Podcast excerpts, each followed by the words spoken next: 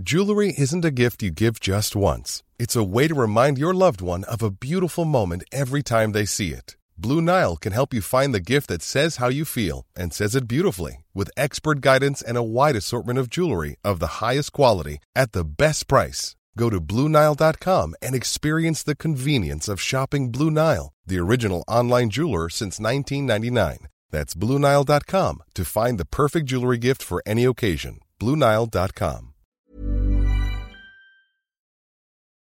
Ein russischer Militärhubschrauber, ein Chemielabor und genug Nervengift, um vier Millionen Menschen zu töten. Diese Sekte erwartet den Weltuntergang, aber ihr Anführer will nicht warten. Er will sein Land ins Chaos stürzen, um die Prophezeiungen zu unterstreichen. Nur wer in seinen Augen erlöst ist, wird überleben.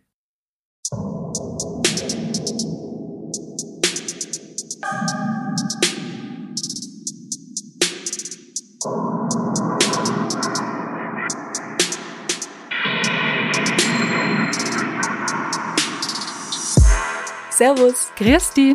Herzlich willkommen bei Darf's ein bisschen Mord sein? Dein Podcast zum Thema wahre Verbrechen. Mein Name ist Franziska Singer und heute bei mir ist Julia Stipsitz. Hallo Franziska. Hallo. Zum insgesamt dritten Mal, glaube ich, wenn ich richtig gezählt habe. Ja, das stimmt, ja. Ich glaube, wir haben letztes Jahr eine Folge gemeinsam gemacht, eine der allerersten sogar, und dann noch eine Bonus-Episode. Genau, einmal habe ich ein Bonus sein dürfen. Mhm. Also hallo, ich bin die Julia Stipsitz, ähm, ich bin Schauspielerin und schreibe Kinderbücher, manchmal auch Kurzgeschichten für Erwachsene Mhm. und derzeit produziere ich einen Kurzfilm, also so ein bisschen was von allem gerade. Ich freue mich, dass ich wieder da bin. Mhm. Ich freue mich sehr, dass du die Zeit gefunden hast Ja. zwischen all den Sachen, die du zu tun hast. es wird ja ein dystopischer Kurzfilm und das heute geht fast ein bisschen in diese Richtung. Deswegen habe ich gedacht, es passt vielleicht ganz gut. Ja, vielleicht nehme ich dann noch ein bisschen eine Inspiration mit von heute. Inspiration. Inspiration. Bist du bereit? Kann man für sowas bereit sein? Ja. Ja, okay. Ja, dann, dann bin ich bereit. 20. März 1995. Zur morgendlichen Rush-Hour nutzen Millionen von Pendlern die U-Bahn in Tokio. Plötzlich winden sich Hunderte, nein Tausende Menschen vor Schmerzen auf dem Boden. Sie ringen nach Luft, übergeben sich, viele erblinden oder werden gelähmt. 13 Menschen sterben an diesem Morgen, mehr als 5800 andere überleben, mehr oder weniger schwer verletzt. Das ist unglaublich schrecklich. Du kannst mir sicher sagen, wer hinter diesem Anschlag steckt. Hinter diesem Anschlag steckt Aum Shinrikyo, eine religiöse Gruppierung, die glaubt, dass das Ende der Welt nahe ist und vorher den Menschen nochmal so richtig wehtun will. Deswegen planen sie diesen Anschlag und führen ihn auch aus. Okay, Aum Shinrikyo. Heißt das irgendwas Besonderes? Das kann man mit höchste Wahrheit oder absolute Wahrheit übersetzen. Auf Wikipedia wird es auch mit Om-Lehre der Wahrheit übersetzt. Also Om, das kennt man ja aus dem Yoga, das steht für alles, was war, ist und noch sein wird. Diese Silbe ist quasi der Klang der Schöpfung. Gegründet wird Om Shinrikyo in den 80ern als relativ harmloser Yoga-Verein Omo no Kai, entwickelt sich aber schnell zu einer ideologisch radikalisierten religiösen Gruppierung. Ihr Gründer hält sich selbst für Jesus Christus, Shiva und Buddha. No, servus, okay. Alle drei. Äh, Das ist aber ein Mann, oder? Ja, ja, ja, das ist ein Mann, der heißt Matsumoto Jitsuo. Er wird am 2. März 1955 als sechstes von sieben Kindern geboren. Die Familie lebt in ärmlichen Verhältnissen. Im Japanischen sagt man immer den Vornamen als zweites, also Jitsuo ist sein Vorname. Er ist aufgrund eines angeborenen Glaukoms von Geburt an auf einem Auge blind und auf dem anderen schwer sehbehindert und besucht daher ein von der Präfektur verwaltetes Internat für Sehbehinderte. Weil er immerhin ein bisschen was sehen kann, im Gegensatz zu wahrscheinlich den meisten anderen Kindern dort, verhält er sich ordentlich geschissen zu ihnen, er schlägt und schikaniert sie. Angeblich hat er da schon große Träume, er möchte gern Premierminister werden, heißt es. Also das Einzige, was mir dazu einfällt, ist das berühmte unter den Blinden ist der einäugige König, oder? Ja, das nutzt er aus. Das muss natürlich Traurig nicht so sein. schlimm. Es gibt genug, die das nicht machen, aber er nutzt das zu seinem Vorteil. Nach seinem Schulabschluss schafft er weder die Aufnahmeprüfung der Universität von Kumamoto, das liegt auf der südlichsten der japanischen Inseln, noch der Universität von Tokio. Er lernt hier allerdings eine Frau namens Ishii Tomoko kennen. Die beiden heiraten und bekommen insgesamt sechs Kinder, vier Töchter und zwei Söhne. Jitsu studiert nun Akupunktur und traditionelle chinesische Medizin. Das ist ein Karriereweg, den zu dieser Zeit viele Blinde oder stark Sehbehinderte einschlagen und eröffnet 1978 eine Praxis in Funabashi, das liegt gleich östlich von Tokio. Jetzt erwacht auch sein Interesse an Religion und Spiritualität. 1981 wird er wegen einem Verstoß gegen das Arzneimittelgesetz zu einer Geldstrafe verurteilt. Er soll nämlich ganz normale Kräuter und Wässerchen als Wundermittel verkauft haben. Anfang der 80er tritt er Agonshu bei, das ist eine sogenannte neue Religion in Japan, eine Shinshukyo.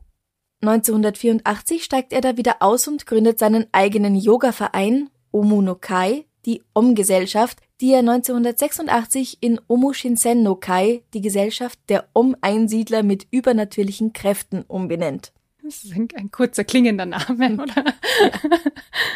1987 behauptet er, dass er bei einem seiner zahlreichen Besuche in Indien, wo er auch den Dalai Lama trifft, die Erleuchtung erlangt habe und ändert seinen Namen. Er heißt ab sofort Asahara Shoko und sein Verein bekommt ebenfalls einen neuen Namen, Aum Shinrikyo, und wird vom Yoga-Verein zur Religion. Mhm, das geht schnell, Yoga-Verein zur Religion. Worum geht's dann bei Aum Shinrikyo? Seine Lehre basiert auf tibetischem Buddhismus, Yoga, Tantrismus etc., aber auch auf den Prophezeiungen von Nostradamus und der christlichen Bibel. Da gefällt Schoko die Offenbarung des Johannes anscheinend besonders gut. Er meint, dass seine Religion das Wesentliche aller religiösen Systeme, die es jemals auf dieser Erde gegeben hat, enthält und die einzige religiöse Organisation ist, die eine erschöpfende Erklärung der Wahrheit bietet.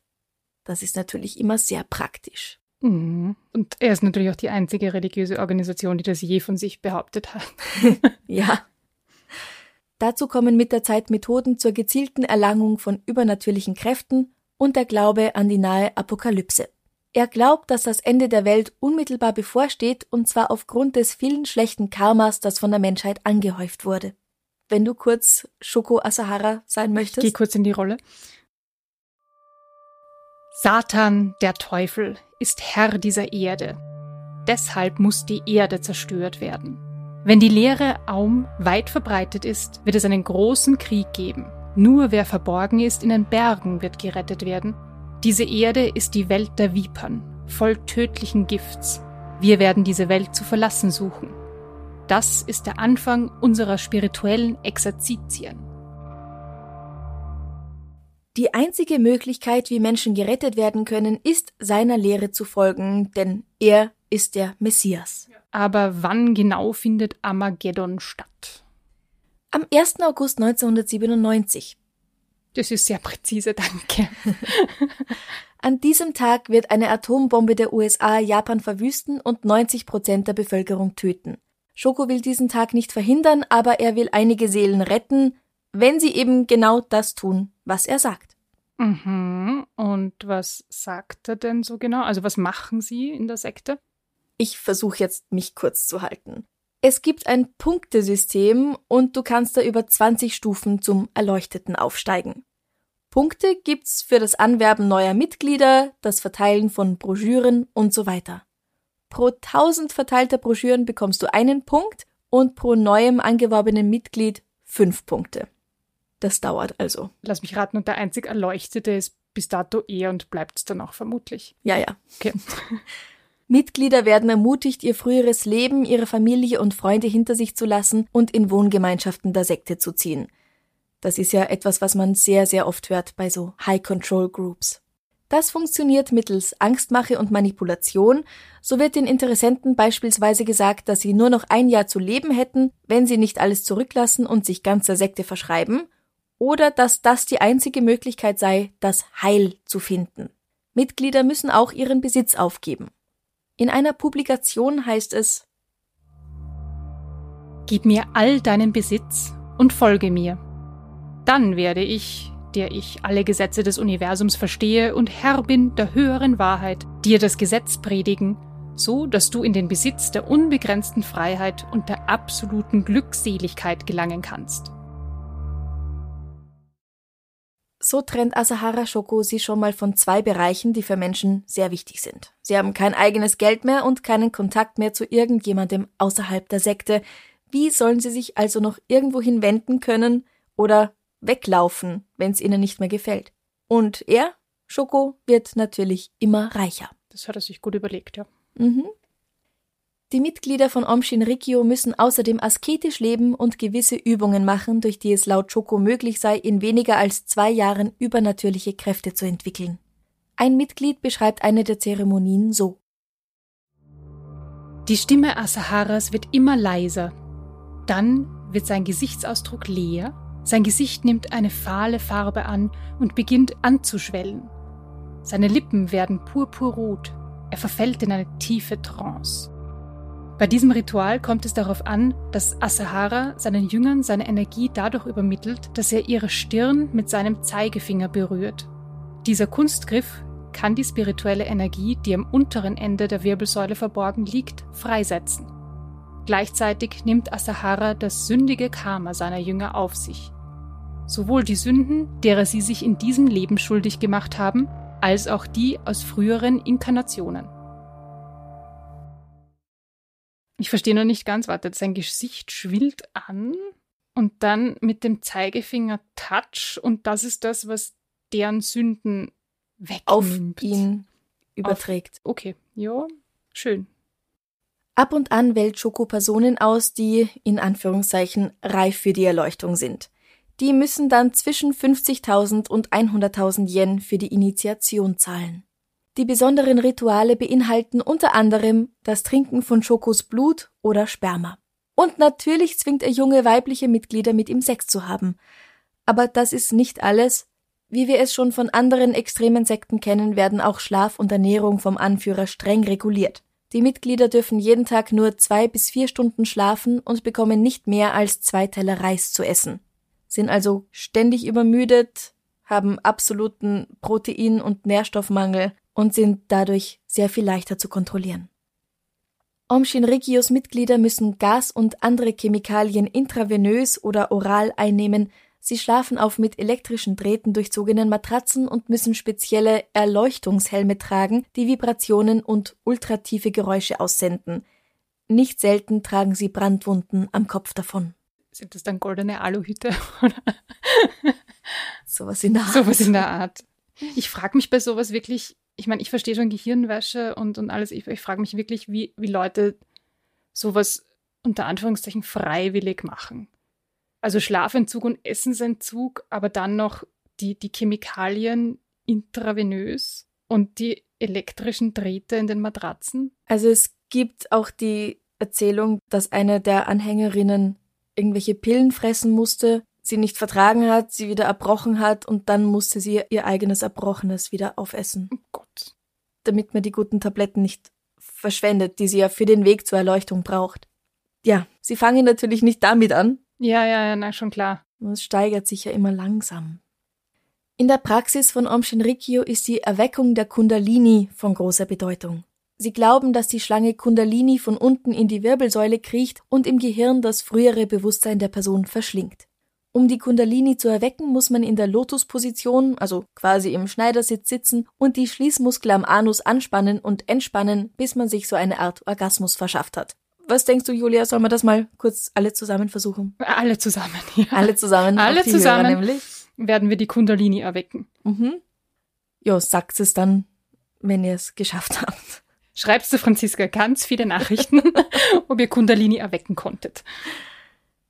Mit seinen Ansichten steigert Asahara Shoko sich in gewalttätige Fantasien hinein, wie zum Beispiel, dass er mittels Fova Menschen umbringen kann, um sie so zu erlösen, damit sie eine höhere spirituelle Ebene erlangen.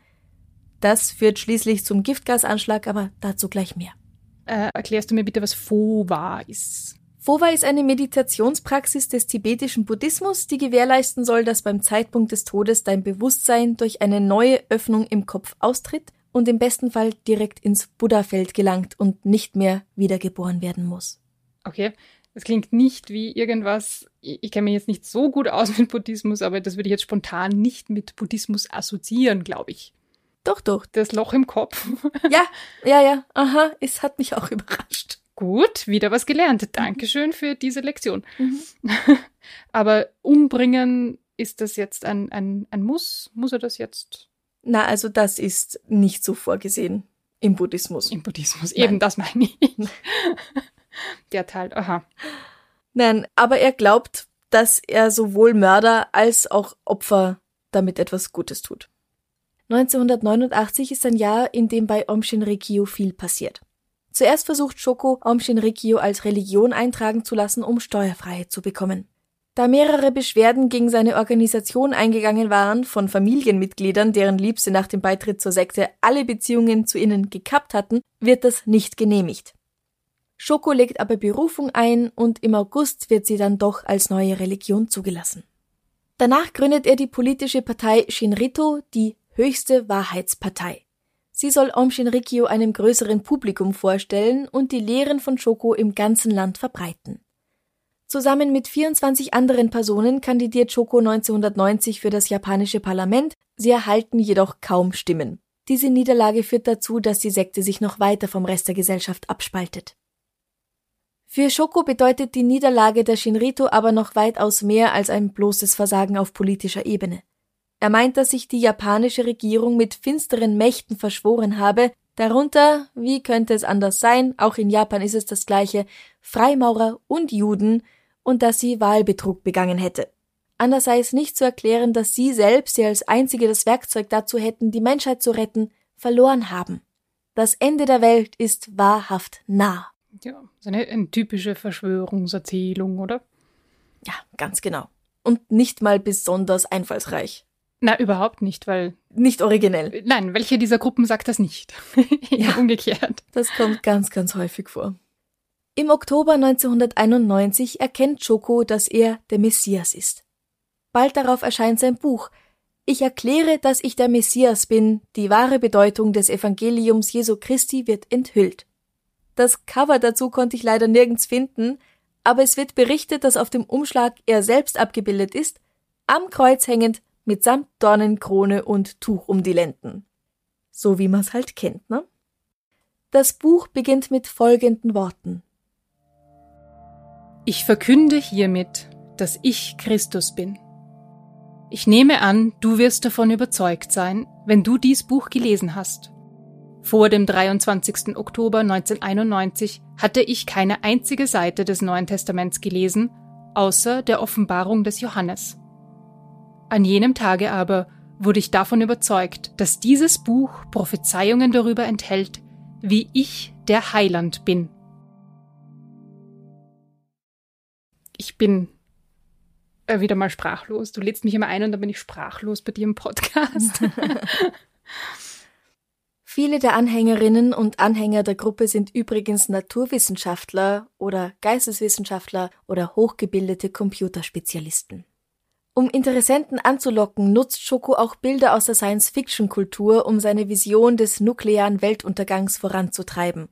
Das ultimative Ziel ist, eine utopische Gesellschaft aus Wissenschaftlern aufzubauen.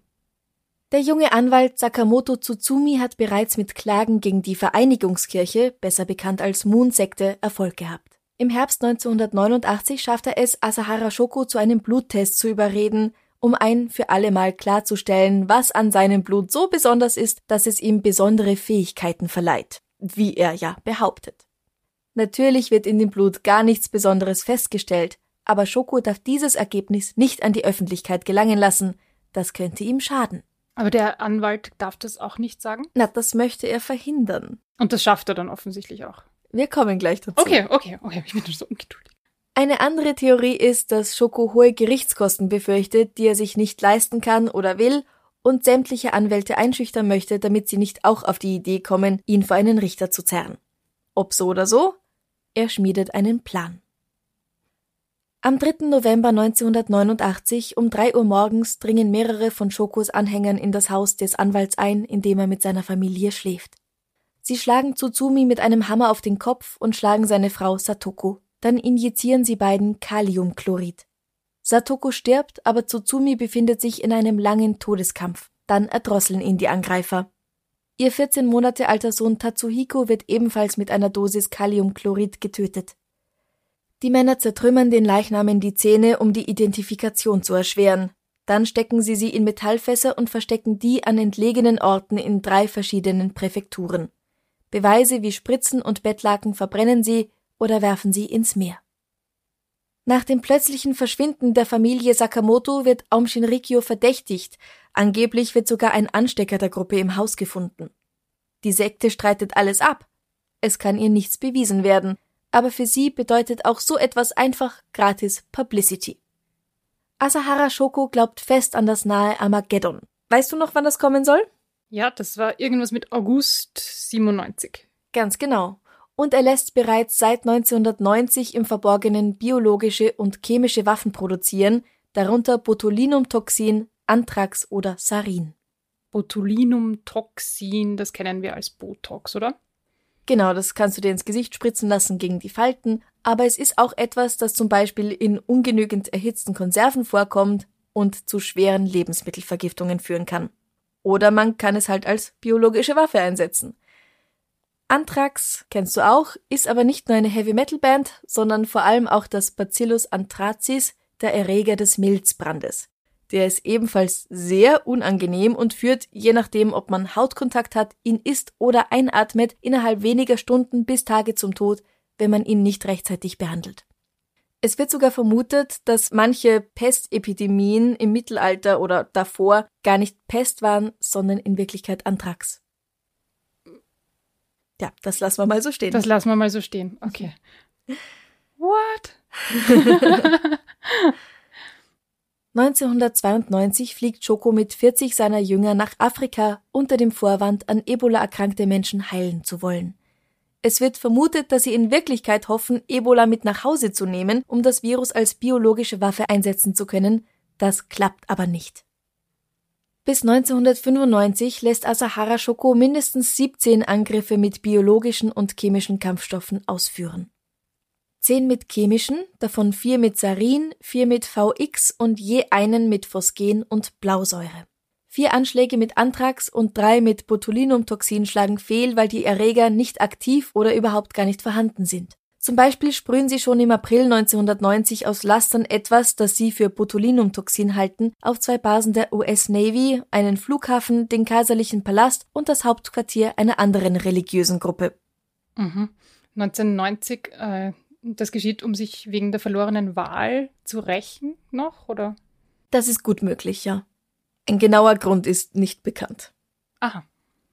Im Juni 1993 sprühen sie wieder etwas, das sie für Botulinumtoxin halten, bei der Hochzeit von Prinz Naruhito, aber auch hier passiert zum Glück nichts, außer dass sich die Gäste ziemlich darüber ärgern, dass sie mit Schlamm bespritzt werden.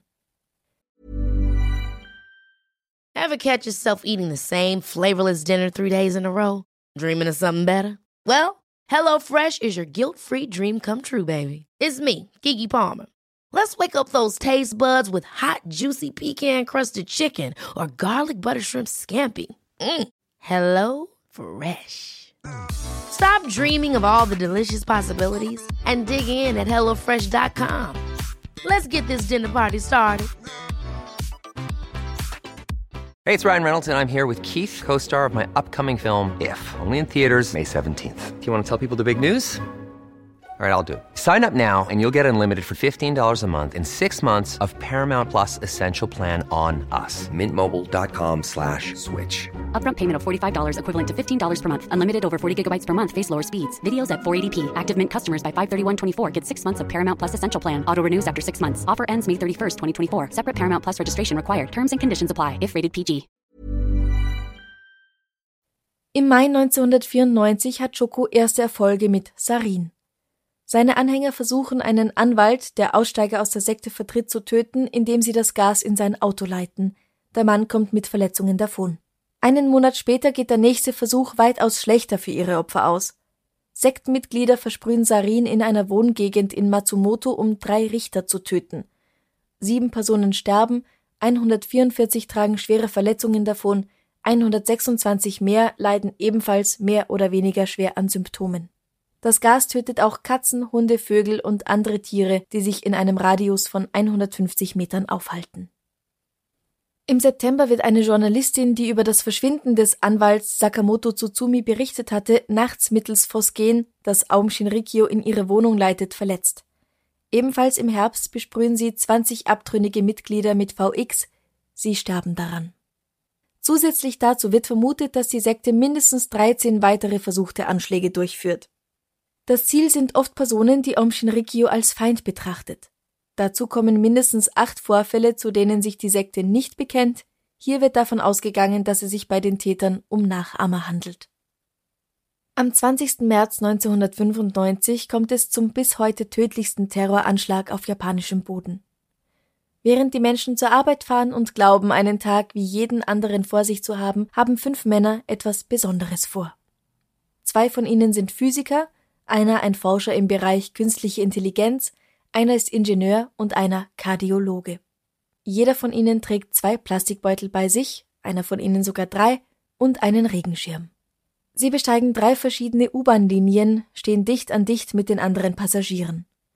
An bestimmten Stationen unter dem Regierungsviertel lassen sie die Beutel fallen und durchbohren sie mit der Spitze ihrer Regenschirme. Sie sind weg, bevor die Flüssigkeit, die aus den Beuteln austritt und schnell verdunstet, ihre ersten Opfer trifft. Die Pendler fühlen einen stechenden Schmerz von den sich ausbreitenden Dämpfen. Wenige Minuten später winden sich tausende Menschen vor Schmerzen auf dem Boden. Sie erblinden, bekommen schwere Atemnot, müssen sich übergeben oder werden sogar gelähmt. 13 Menschen sterben an diesem Morgen und mehr als 6000 andere überleben mit mehr oder weniger schweren Verletzungen. Es ist so unvorstellbar grauslich.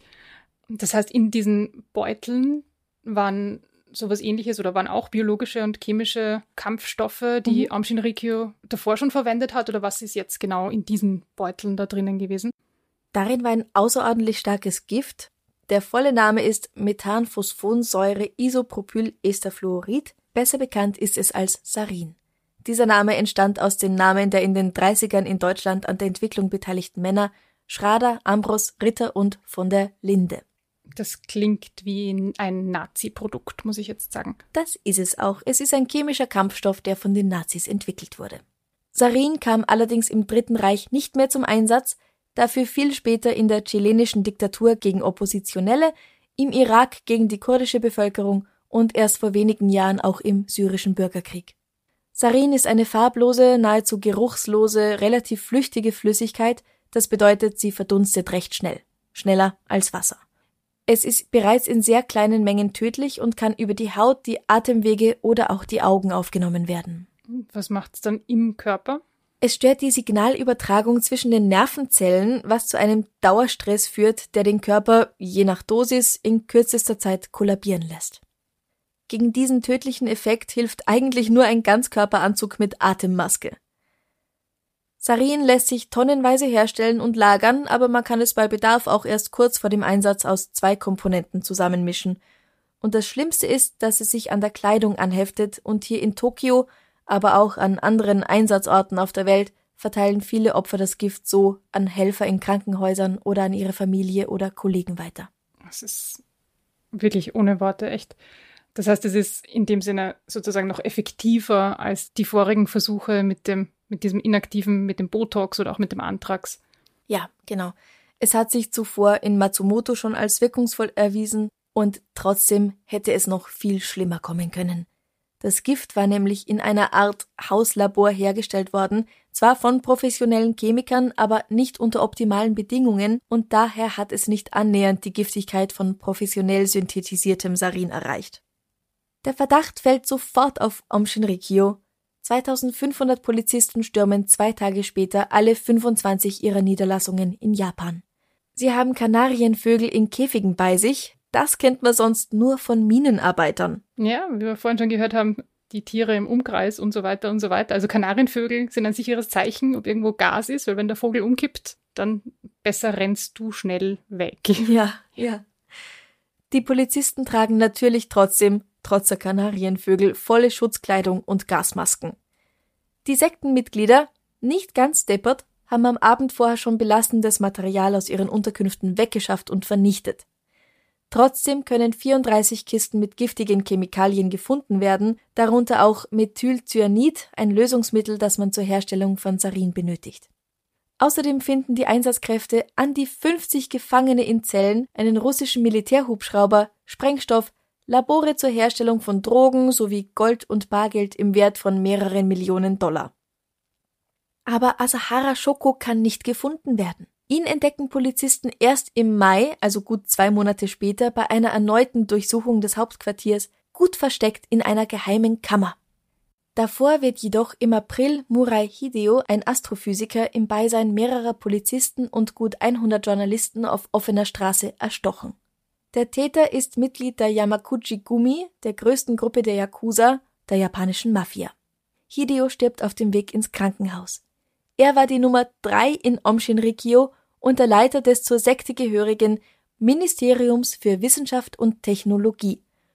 Und er war in das Verschwinden der Familie Sakamoto verwickelt. Ah, hat man die je wieder gefunden? Die Sakamotos? Mhm.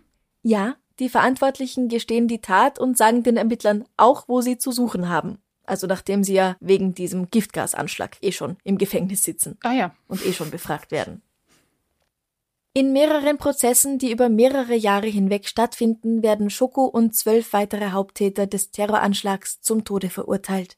Von den 176 anderen angeklagten Sektenmitgliedern erhalten fünf eine lebenslange Gefängnisstrafe, 80 Haftstrafen verschiedener Länge, 87 kommen auf Bewährung wieder frei, zwei müssen eine Geldstrafe bezahlen und eine Person wird für nicht schuldig befunden. Schokos Verteidigung plädiert auf Unzurechnungsfähigkeit, weil sie Zweifel an seinem Geisteszustand haben. Er spricht von einer Invasion von Aliens oder brabbelt unzusammenhängendes Zeug in schlechtem Englisch. Mit den Ärzten und Therapeuten spricht er hingegen überhaupt nicht. 2004 wird er trotzdem zum Tode verurteilt. Seine Anwälte legen Berufung ein. 2006 kommt ein vom Gericht bestellter medizinischer Sachverständiger allerdings zu dem Schluss, dass der Mann sehr wohl versteht, was um ihn geschieht. Er ist zurechnungsfähig und kann deswegen hingerichtet werden. Und das geschieht dann auch am 6. Juli 2018. Zusammen mit sechs seiner früheren Anhänger wird er erhängt. Die übrigen sechs zum Tode verurteilten sterben 20 Tage später auf dieselbe Weise. 2012 gehen den Ermittlern nach 17 Jahren Suche die zwei letzten der Hauptbeteiligten an dem Giftgasanschlag ins Netz. Das sind Katsuya Takahashi und Naoko Kikuchi. Beide sind an der Herstellung des Sarins beteiligt gewesen. Das ist dann vermutlich das Ende der Sekte, oder? Nein. Nach dem Attentat hat Aum Shinrikyo zwar den Großteil seiner Mitglieder verloren, aber diese Sekte war nicht nur in Japan groß, sondern auch in Russland. Durch Werbung mit Flugblättern und im Radio, sogar nämlich über Lautsprecher in der U-Bahn von Moskau, konnte Asahara Shoko zigtausende Mitglieder gewinnen. Ja, jeder wünscht sich die Erlösung von allen Schmerzen, Glückseligkeit, die Erleuchtung. Und denen war wurscht, was sie in der U-Bahn durchsagen, oder was? Das weiß ich nicht. Diese Anzeigenkampagne beginnt 1992 und alle paar Monate werden Masseninitiationszeremonien durchgeführt, zum Beispiel im Olympiastadion. Alle führenden Positionen der Sekte sind auch in Russland mit Japanern besetzt. Shoko und andere leitende Figuren erhalten ein Dauervisum. Nach eigenen Angaben der Sekte hat sie Anfang 1995 35.000 Anhänger in Russland. Das ist möglicherweise übertrieben, aber insgesamt wird die Zahl auf ca. 40.000 Mitglieder geschätzt. Davon 10.000 in Japan, noch einige Dutzend in Deutschland und den USA. Om Shinrikyo hat nämlich in Bonn ein Yoga-Zentrum eröffnet und dann eben an die 30.000 in ganz Russland. Nach dem Anschlag tritt aber die Mehrheit der Mitglieder aus. Außerdem wird der Status als offiziell anerkannte Religion in Japan aberkannt und die Sekte wird unter Beobachtung gestellt. Ein Großteil ihres Vermögens wird von staatlichen Stellen konfisziert. Russland verbietet diese Gruppe, in einigen anderen Staaten, wie zum Beispiel den USA, steht sie auf der Liste terroristischer Organisationen. Aber sie ist noch nicht ganz weg. 2000 benennt sie sich in Aleph um, folgt aber nach wie vor den Lehren von Shoko. 2007 entsteht die Splittergruppe Hikari Nova, Ring des Regenbogenlichts. Hikari Nova sieht sich mittlerweile als rein buddhistische Religion, die nichts mehr mit Shokos Moralvorstellungen zu tun haben will. Beide haben insgesamt um die 1500 Mitglieder und stehen, soweit ich das sehen konnte, nach wie vor unter behördlicher Beobachtung. Nicht zuletzt, weil am 1. Januar 2019 ein Mitglied einer der Gruppen absichtlich mit dem Auto in eine Gruppe Fußgänger fährt, als Rache für eine Hinrichtung, sagt er. Ob er damit die Hinrichtung von Schoko im Jahr zuvor meint oder generell Hinrichtungen, das ist nicht bekannt. Bei diesem Aufprall verletzter neun Personen. Mhm. Zum Abschluss kann ich dir noch verraten, dass Om Shinrikyo sogar in Australien unterwegs war. Sie kaufen Banjaran Station, eine riesige Farm. Dort bauen sie Uran ab. Möglicherweise planen sie, selbst eine Atombombe herzustellen. Sie haben nämlich auch zwei sowjetische Atomingenieure dabei. Aber das ist nur Spekulation. Auf jeden Fall führen sie dort Giftgasexperimente an Schafen durch, vor allem mit Sarin, das sie dort anmischen. Die armen Schafe. Mhm.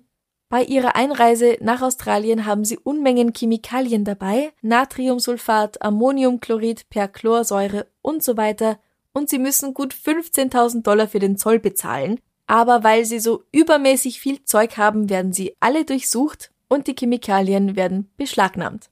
Die Gruppe kauft sich allerdings im Land dann einfach neue. Ja, und dann müssen die Schafe leiden.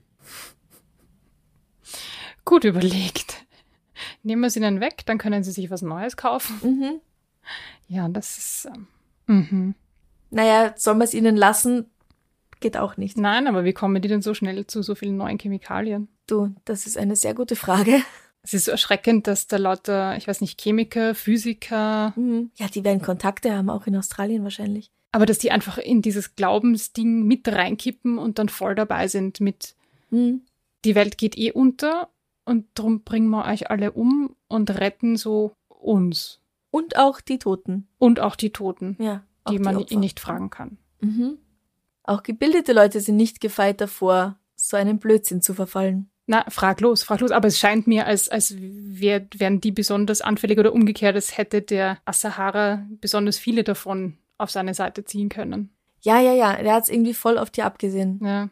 Obwohl er selbst nicht studiert hat, irgendwie hat er's, hat er's geschafft, die alle auf seine Seite zu ziehen und davon zu überzeugen, dass das das einzig wahre ist. Die höchste Wahrheit, wie er ja selber sagt. Om Shinrikyo. Om Shinrikyo. Da schau. Ja. Mhm. Seinen Kindern ergeht's danach übrigens ziemlich schlecht, habe ich gelesen. Keine Schule will sie unterrichten. Mhm. Niemand will was mit diesen Kindern zu tun haben. Also nachdem er im Gefängnis gelandet ja, ja, ist. Dann, nach dem ja. Giftgasanschlag, Ja. nachdem klar ist, dass er das war. Ja. Wie alt waren die da? Also offensichtlich noch schulpflichtig, aber Ich glaube so zwischen sechs und 19 Jahren. Ich weiß jetzt nicht genau. bist ja auch gezeichnet. Also abgesehen davon, dass er ihnen sicher ganz viel mitgegeben hat von, von diesem Ja, sie Schmafu. waren, sie waren davor. natürlich Teil der Sekte, also Ja. sie sind ja damit aufgewachsen.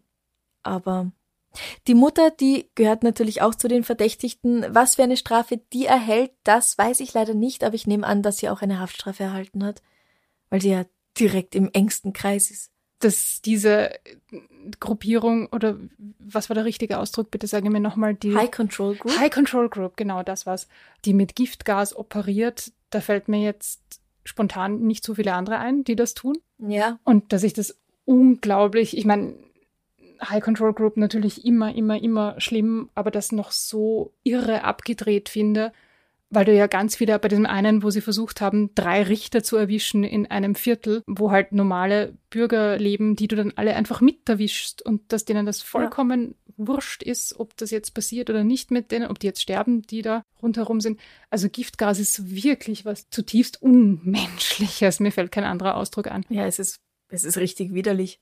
Ja. Du kannst nichts machen dagegen. Deswegen wird's ja auch im Krieg so gern eingesetzt. Es ist aber verboten, oder? Ich glaube, dass, dass chemische Waffen sind verboten, also offiziell in Kriegen. Ich habe eben nur gelesen, dass im syrischen Genau, genau, dass es noch Einsatz gefunden hat. Aber, aber- also laut Menschenrechtsorganisationen, äh, nicht nur Ja, ich Menschenrechtsorganisationen, hoffe doch, dass es laut, verboten ist, Ja, ja. ich bin relativ sicher, muss ich jetzt sagen, dass, dass der Einsatz verboten ist. Seit dem Vietnamkrieg bilde ich Mm. mir ein. ergibt sehr viel Sinn. Google, Google, Google. So, das Bundesministerium für europäische und internationale Angelegenheiten sagt, die 1997 in Kraft getretene Chemiewaffenkonvention verbietet sämtliche Chemiewaffen und schreibt für Staaten, die im Besitz dieser Waffen sind, deren phasenweise Vernichtung vor. Mit 193 Vertragsstaaten nähert sich die CWK universeller Geltung. 1997 in Kraft getreten. Das heißt, davor war es okay. Aber ja, jetzt in Syrien hätten wir es nicht einsetzen. In Syrien hätten wir es definitiv Ach. nicht einsetzen sollen. Uh, und um, ähm. abgesehen davon, wenn ich das richtig verstanden habe, die haben das ja, ähm, hast du ja gesagt, dass sie das heimlich natürlich hergestellt haben, jetzt Aum Shinrikyo, mhm. und wahrscheinlich auch heimlich gebunkert haben, denen wird dieses Gesetz vollkommen wurscht gewesen sein. Also ja, natürlich. die werden da nicht jetzt die machen gewartet haben. Ja. Aber schau, da steht auch, trotz der im Laufe des Jahres 2014 weitgehend abgeschlossenen Beseitigung des Chemiewaffenpotenzials Syriens kam es auch 2015 wiederholt zur Einsetzung von Giftgas, meist Chlorgas im syrischen Bürgerkrieg. Mhm. Und bei einem Chemiewaffeneinsatz, wahrscheinlich Sarin, das wir jetzt schon sehr gut kennen, im April 2019 in Duma kamen erneut zahlreiche Zivilisten ums Leben. Die Verantwortlichkeit konnte noch nicht geklärt werden, westliche Staaten weisen diese der syrisch-arabischen Armee zu. Aber darum geht's ja jetzt gar nicht. Wir wollten jetzt nur herausfinden, wie es eigentlich wirklich um Chemiewaffen steht. Ja. Ja.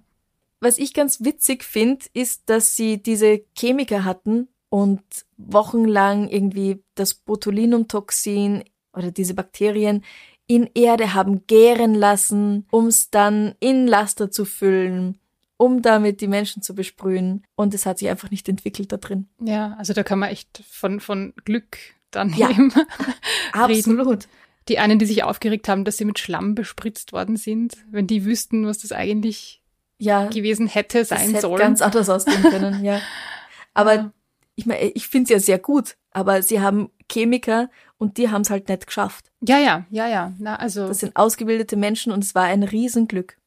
Ja. Deswegen kann man darüber lachen, weil ja nichts passiert ist in Wirklichkeit. Glaubst du, die haben das sabotiert? Unterbewusst oder bewusst? Na, na. Nein, ich glaube, das war. So weit haben sie nicht mehr gedacht. Hm. Ich glaube, das war Pech für sie, Glück für die Menschheit. Ja.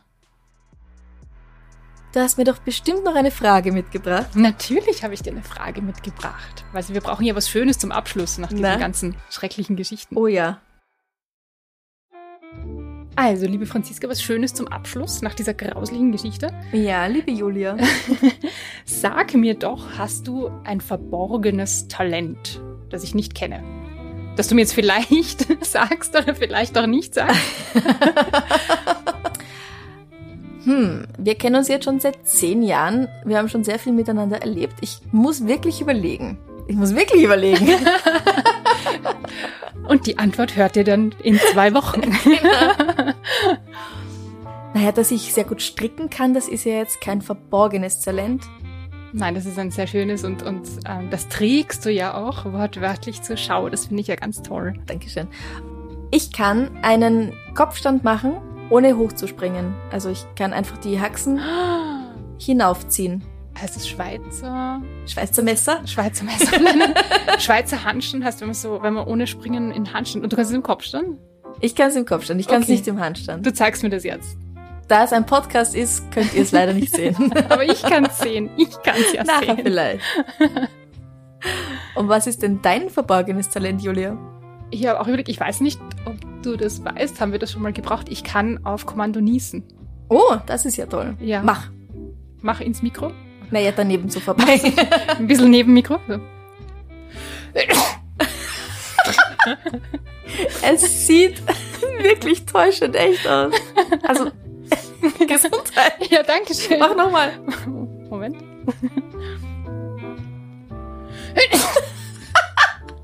Das ist ganz toll, ihr könnt es leider nicht sehen, aber ihre Augenlider flattern nämlich so, bevor sie niest. Ich bin sicher, das kommt mal total handy, wenn ich in irgendeiner Situation bin, wo es um was total Wichtiges geht. Dann kann man auf Kommando niesen. Wenn ja. du dich irgendwo entschuldigen möchtest, weil du einfach keinen Bock hast und sagst, oh, meine Allergie ist so schlimm. Oh, Hachi, Hachi, Hachi. Ja, ganz genau. ich stelle diese Frage am Freitag wieder auf Instagram und Facebook. Lasst uns wissen, was eure verborgenen Talente sind. Die ihr irgendwann mal braucht, wenn sie ganz wichtig gefragt sind. Dann brauche ich diesen Kopfstand. Man weiß es nicht. Irgendwann, irgendwann bestimmt. Wenn jemand sagt, äh, gib mir deine Geldbörse oder mach jetzt den Kopfstand, ohne dass du ranspringst. Ohne dass ich, oh da bin ich aber so nervös, dass es erst nicht klappt. Na gut. Vielen Dank, Julia, dass du die Zeit gefunden hast, heute mit mir diese Folge aufzunehmen. Danke dir für diese spannende Geschichte. Das war jetzt schon die letzte Folge im September, aber auf Steady gibt's natürlich eine andere zusätzliche Folge noch anzuhören. Also schaut's doch mal rein, steadyhq.com slash darf's ein bisschen Mord sein. Wer Lust hat, kann uns auch einen Enzian-Schnaps spendieren oder eine Pizza oder ein ganzes Brunch oder was auch immer. Dazu ist der Link co-fi.com slash darf's ein bisschen Mord sein. Buchstabieren tut man das Ganze ko-fi.com slash darf's ein bisschen Mord sein. Alle Links findet ihr natürlich auch auf der Homepage www.darfseinbissalmordsein.com. Damit wünsche ich euch noch einen wunderschönen Tag, Abend, gute Nacht, was auch immer. Dir auch noch einen schönen Tag, Julia. Dir auch, Franziska. Bussi. Bussi Baba. Baba.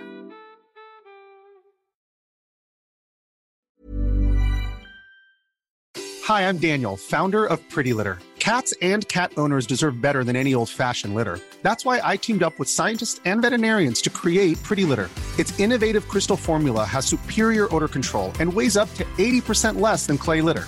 Pretty Litter even monitors health by changing colors to help detect early signs of potential illness. It's the world's smartest kitty litter. Go to prettylitter.com and use code ACAST for 20% off your first order and a free cat toy. Terms and conditions apply. See site for details. Liebe findet den unterschiedlichsten Ausdruck quer durch die Geschichte. Doch ist es wirklich immer Liebe? Lasst uns über Sex sprechen, von skandalösen Stories aus der Antike über die Geschichte von Fetischen bis hin zu den unanständigen Geheimnissen berühmter Personen. Bei Liebesgeschichte gehen wir der Entwicklung der menschlichen Sexualität auf den Grund. Unterhaltsam, lehrreich und im besten Sinne des Wortes tabulos stellt Franziska Singer, das bin ich, jede Woche die Frage, wer, wann, mit wem und wie. Wer Liebesgeschichte überall, wo es Podcasts gibt.